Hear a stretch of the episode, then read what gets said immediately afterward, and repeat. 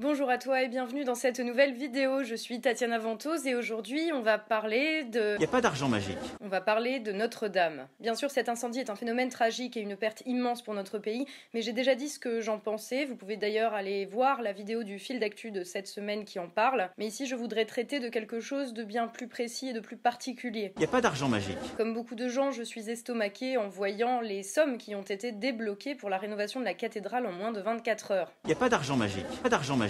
Pas d'argent magique. En effet, le lendemain de cet incendie qui a touché la cathédrale Notre-Dame à Paris, la famille Pinault a annoncé débloquer 100 millions d'euros pour les rénovations, suivi par la famille Arnaud et le groupe LVMH qui ont annoncé un don de 200 millions, et de la famille Bettencourt et du groupe L'Oréal 200 millions aussi. Quant à la firme Total, elle a annoncé débloquer 100 millions d'euros pour la rénovation de la cathédrale également. Au total, c'est près d'un milliard d'euros qui a été débloqué en une journée pour Notre-Dame. Il n'y a pas d'argent magique. Alors faut-il croire au miracle? Non, l'argent n'est certes pas magique, quoique les mécanismes de sa création pourraient le laisser penser, mais il existe bel et bien en France. Nous en avons eu la preuve sous les yeux quand Notre-Dame a brûlé dans la stupeur et la sidération générale. 800 millions d'euros sortis de quelques poches, c'est 56 931 années de SMIC. Je vous épargne les chiffres après la virgule. Sortis de quelques poches en 24 heures. Accessoirement, 890 millions d'euros, c'est le déficit de nos hôpitaux. Et ce que euh, vous, Pinault, Arnaud, Bettencourt,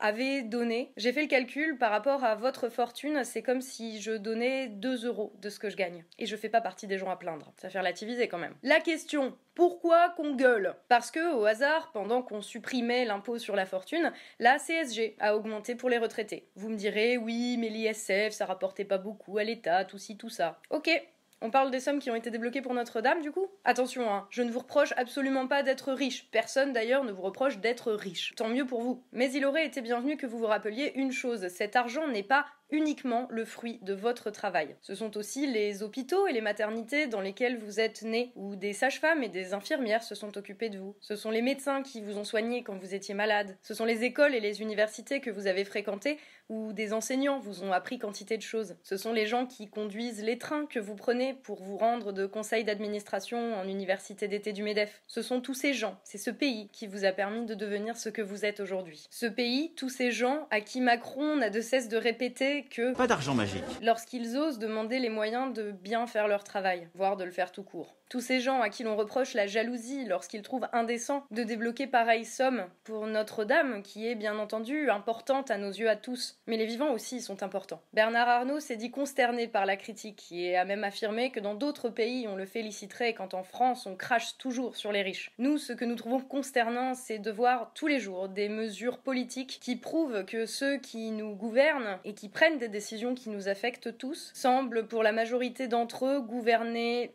dans votre intérêt, et uniquement dans votre intérêt. Pas les intérêts des entrepreneurs, comme ils aiment à le rappeler, mais les intérêts de quelques-uns qui, la plupart du temps, ont surtout hérité de leur fortune, comme Pinault ou comme Bettencourt. Alors là où Bernard Arnault voit la jalousie et la haine, nous, nous voyons surtout la déconnexion et l'ingratitude. Aujourd'hui, les plus démunis en France, de fait, ne vivent plus que par la bonne volonté, par l'huile de coude et par l'énergie de milliers de gens. Voyez ce que peuvent faire 4 ou 5 personnes en France en quelques heures pour notre patrimoine commun. Voyez donc ce qu'ils pourraient faire pour soutenir toutes les énergies des milliers, voire des millions de gens qui se bougent au quotidien. Alors, je demande aux gros industriels si vous êtes vraiment de bonne foi dans l'affaire et que ce n'est pas simplement une opération de communication visant à redorer votre image, déjà bien écornée auprès de la majorité des Français. Si vous êtes vraiment de bonne foi, montrez-le.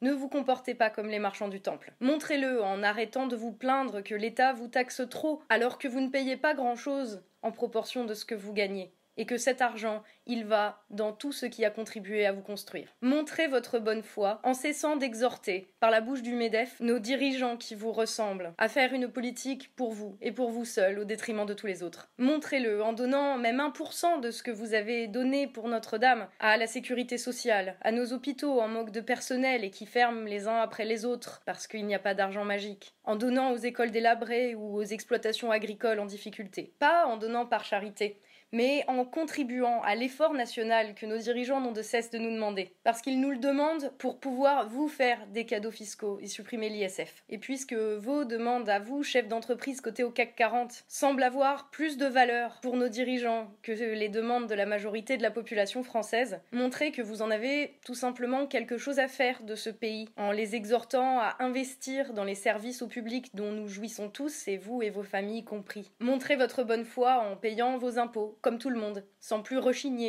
sans plus faire d'évasion, enfin d'optimisation fiscale, comme vous dites, sans planquer votre argent au Panama, sans délocaliser en Chine ou en Roumanie ce travail français que vous trouvez toujours trop cher. On nous a fait beaucoup trop de promesses et vos actes ont été jusqu'ici beaucoup trop en contradiction avec les beaux discours. En tout cas, assez pour que l'on ne puisse plus vous croire simplement sur parole. La confiance des Français, elle se mérite. Alors, Prouvez que vous en avez quelque chose à faire de votre pays et de ses gens. Alors, et seulement alors, nous pourrons croire en votre bonne foi. S'il vous reste une once de patriotisme, prouvez-le, en contribuant à reconstruire, pas seulement Notre-Dame, mais la France, qui en a bien besoin.